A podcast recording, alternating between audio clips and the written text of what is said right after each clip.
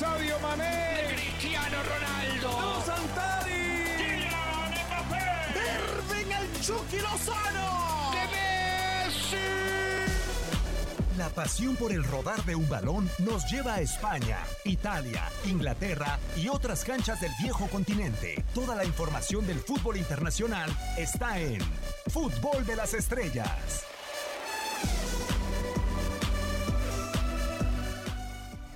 Hola, ¿qué tal? ¿Cómo están? Eh, Sean todos ustedes bienvenidos a una nueva entrega del podcast de Fútbol de las Estrellas, sin importar el día, el lugar o la hora en la que nos estén sintonizando con esta posibilidad de seguir eh, al instante cualquier suceso que se dé en el mundo del fútbol internacional repetimos dupla, nos había tocado juntos y vaya que funcionó bastante bien, se pudo triangular, se pudo jugar de pared, muchísimas cosas que se pudieron hacer en aquella eh, versión del podcast de Fútbol de las Estrellas y me complace presentar primero Francisco Javier González, bienvenido de nuevo, un eh, honor poderte tener eh, de vuelta por acá en Fútbol de las Estrellas, Francisco. Todo lo contrario, con mucho gusto, con un saludo para, para todo nuestro auditorio y feliz de estar con ustedes. Ruso Samogilni, quiero pensar que de aquella ocasión que nos tocó en ese primer podcast en donde hablamos mucho del fútbol inglés, eh, el rusismo yo todavía no lo terminaba por interpretar, pero creo que es jugar más allá del corazón, más allá de los límites que pueda dar el alma. Bienvenido, Ruso, ¿cómo andas?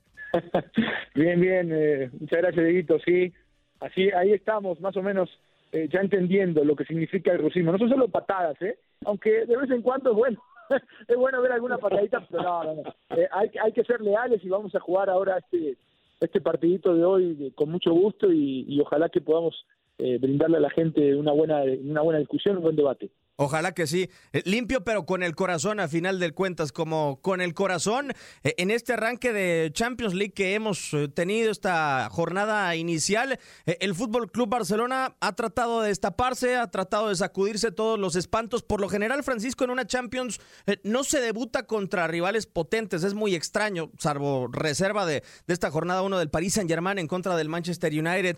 Y por eso no sé si desde tu punto de vista no se le dio como esa dimensión si ese 8-2 hoy no hubo con uh, no existió el suficiente eco de ese resultado que tuvo Barcelona apenas hace cincuenta y tantos días en contra del Bayern.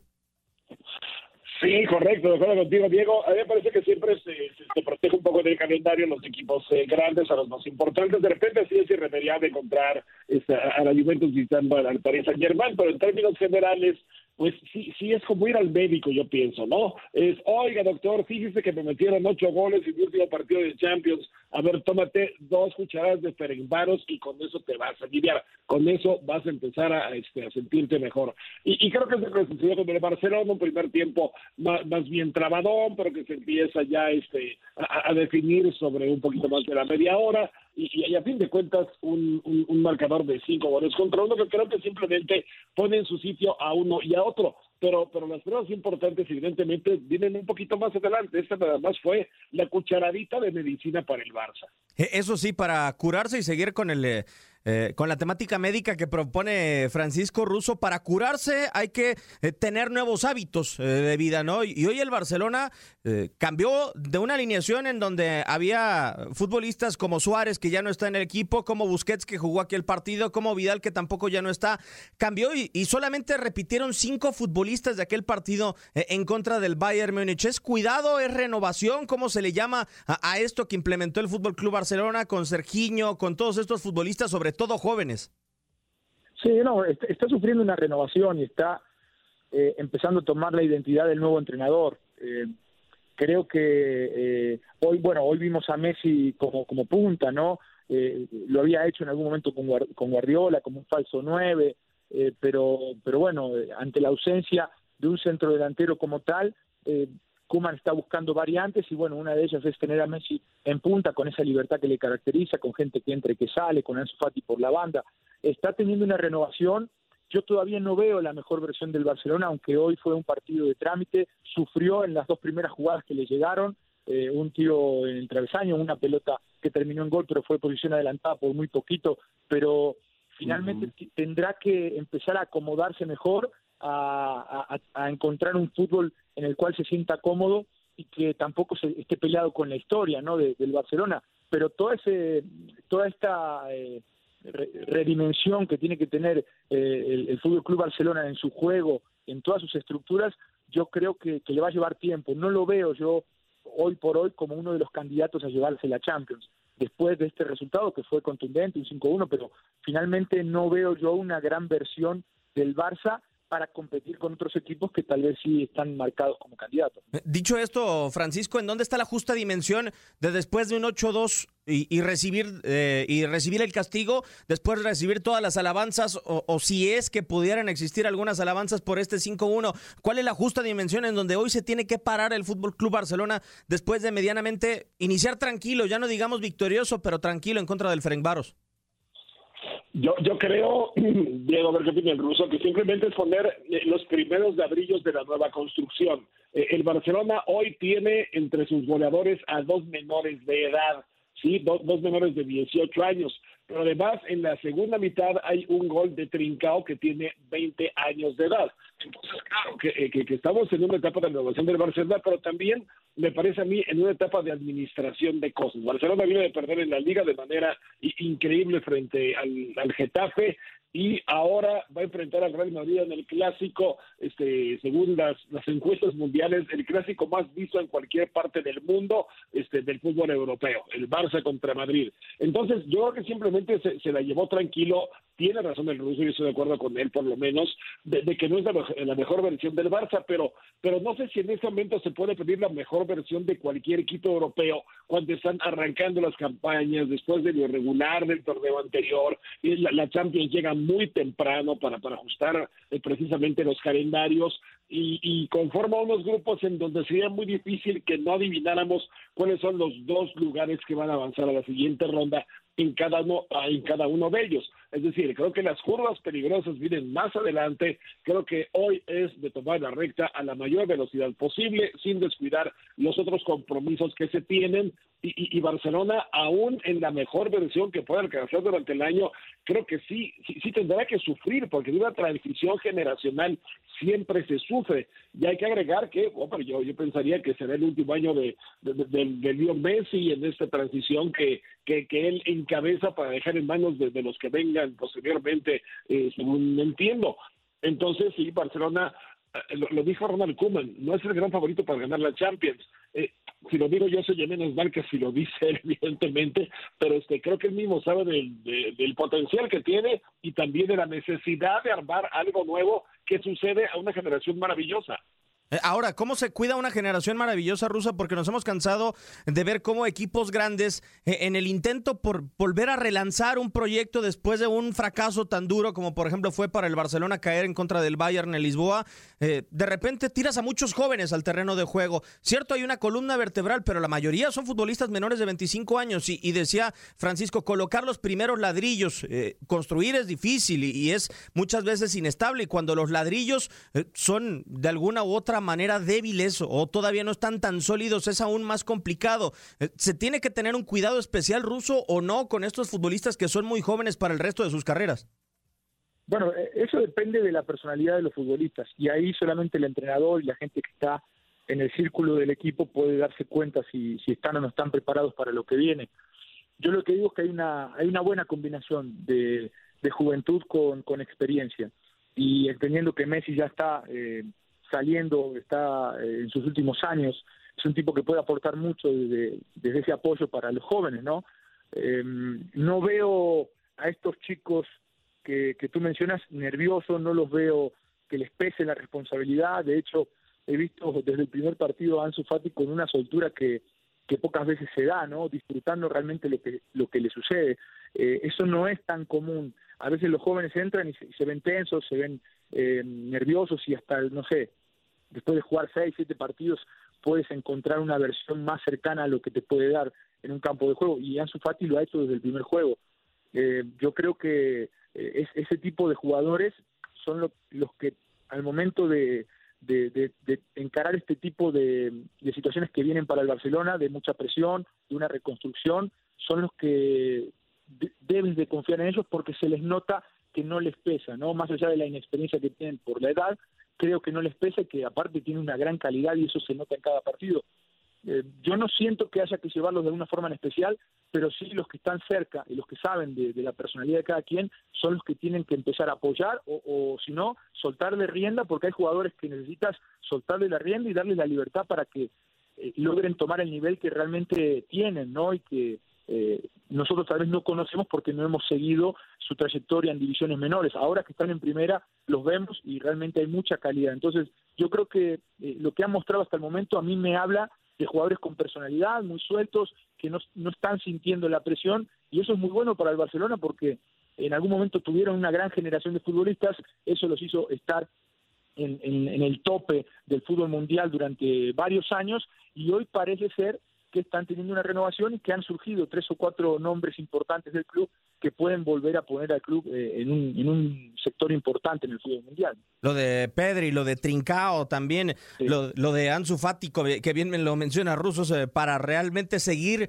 eh, atentamente, Francisco, pero la personalidad tiene límites y tiene desafíos como todo en la vida. Y yo me pregunto, ¿cuándo será el momento, cuál será el verdadero rival?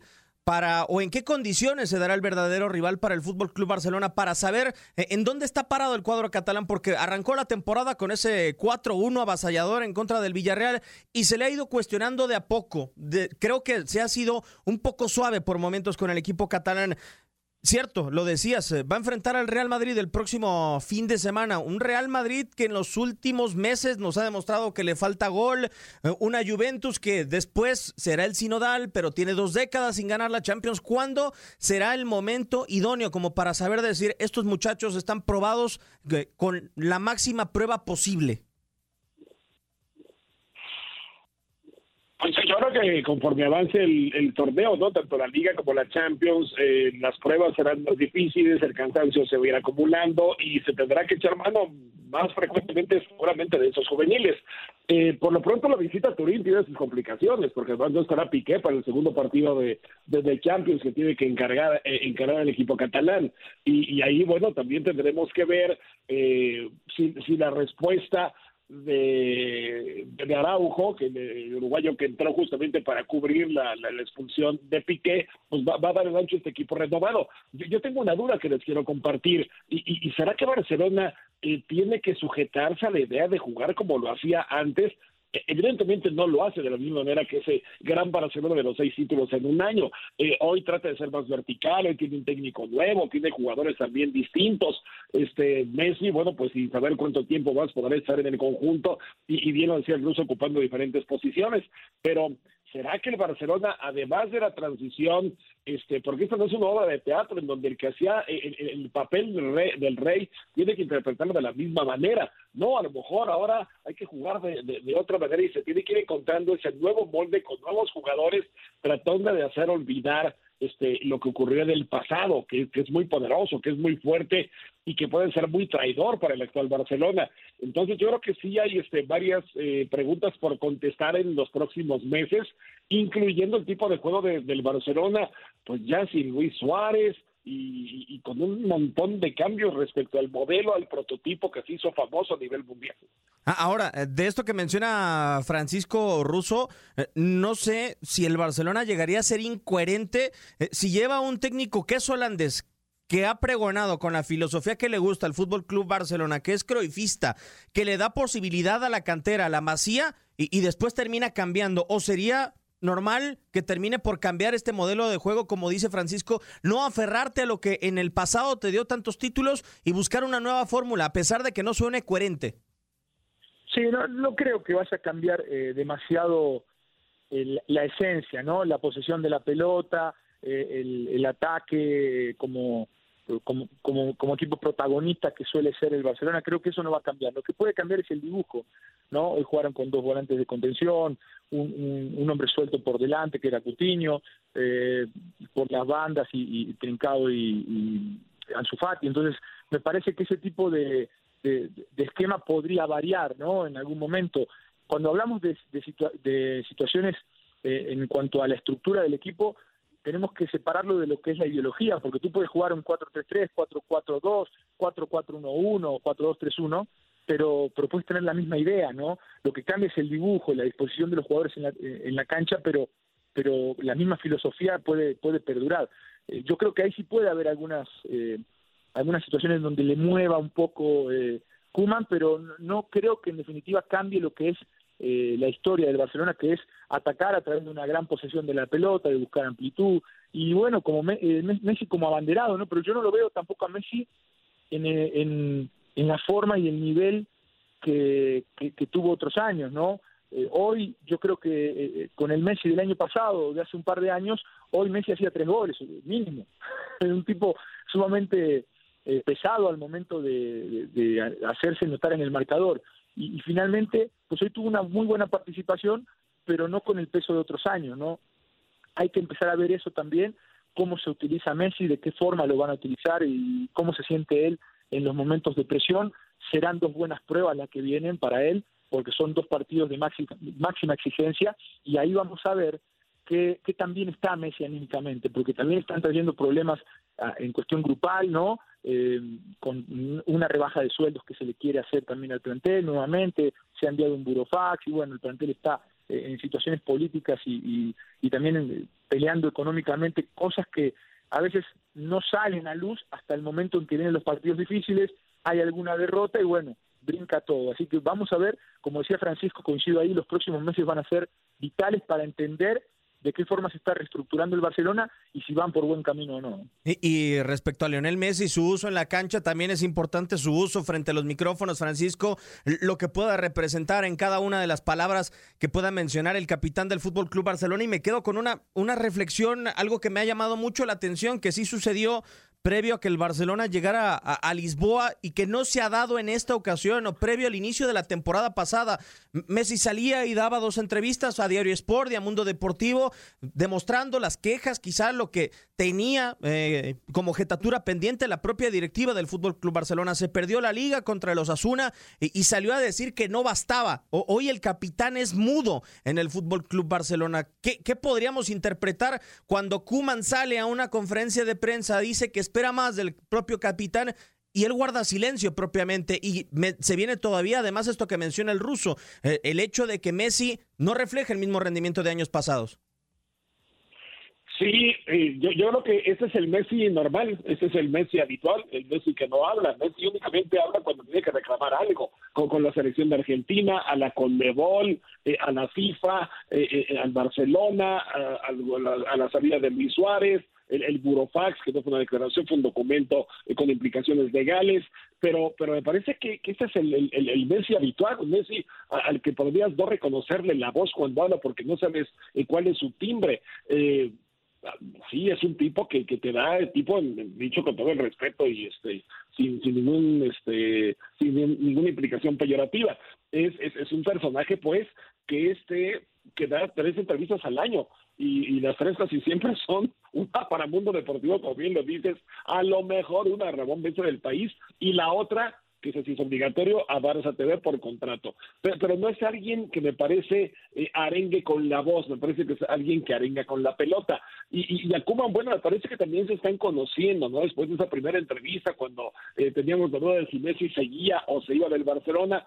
Sin embargo, eh, lo, que dice hoy también el propio Cuba en la conferencia de prensa es que este equipo tiene, tiene mucha, mucho margen de mejora y que pide un poquito de paciencia, que va a trabajar muy bien en generar habla bien del equipo, habla justamente acerca de jugar con dos pivotes, con un 10, con extremos en banda, con libertad. Es decir, también él está viendo su dibujo, claro, dentro de lo que bien este, dicen ustedes, no renunciar al, a, un ADN que tiene el Barcelona. Ah, pero que puede tener ciertas modificaciones ciertos ajustes en el dibujo, en el parar, en el tocar un poquito más o un poquito menos la pelota, en ser más vertical o ser menos vertical buscando la posesión de, del esférico. Pero yo no, no, no veo que, que haya afrenta de Messi para, para con Kuman, como que está diciendo, bueno, pues tú, tú di lo que tú quieras, yo en el momento que tenga que hablar algo importante, lo volveré a hacer, y creo que hoy, hoy Messi se está guardando, porque sí ha estado muy desgastado también. Ah, hay algo que también me llama mucho la atención, Ruso, y solamente para concluir, para cerrar este tema, el eh, Barcelona evidentemente hoy no puede borrar esa imagen del 8-2, no va a quedar históricamente sí, pues prácticamente impresa en la, en la historia del Fútbol Club Barcelona.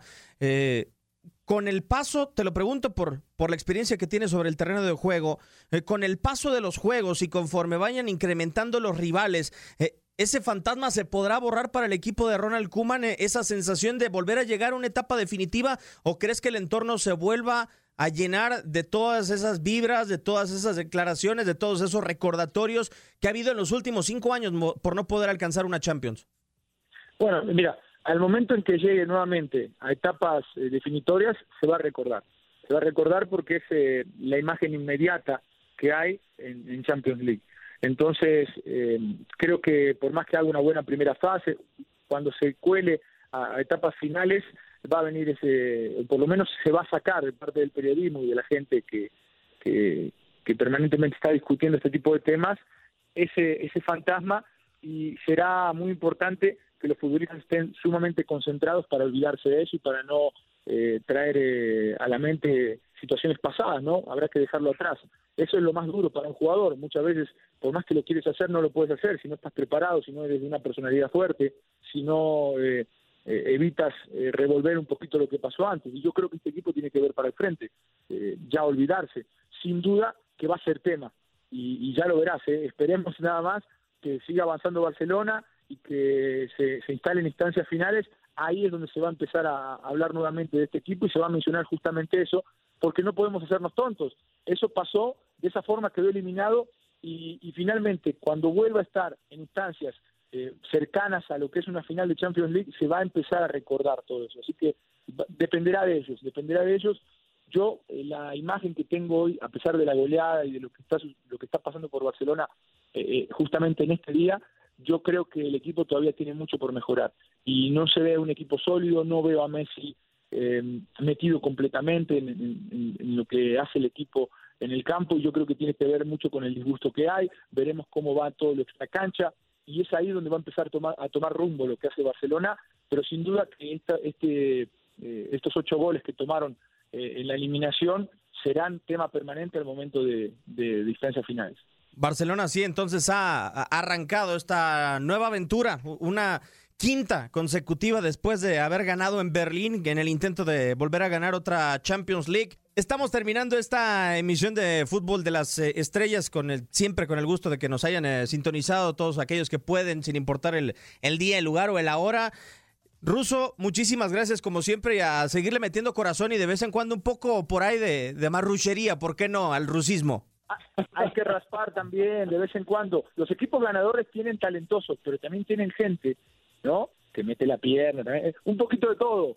No solamente hay que jugar bien, también hay que raspar un poquito y, eso pues es, la esencia del rusismo. Totalmente de acuerdo. Francisco, un honor como siempre por haber eh, tenido tu participación en este espacio y ojalá que este tridente que ya suma dos participaciones consecutivas pueda seguir repitiendo.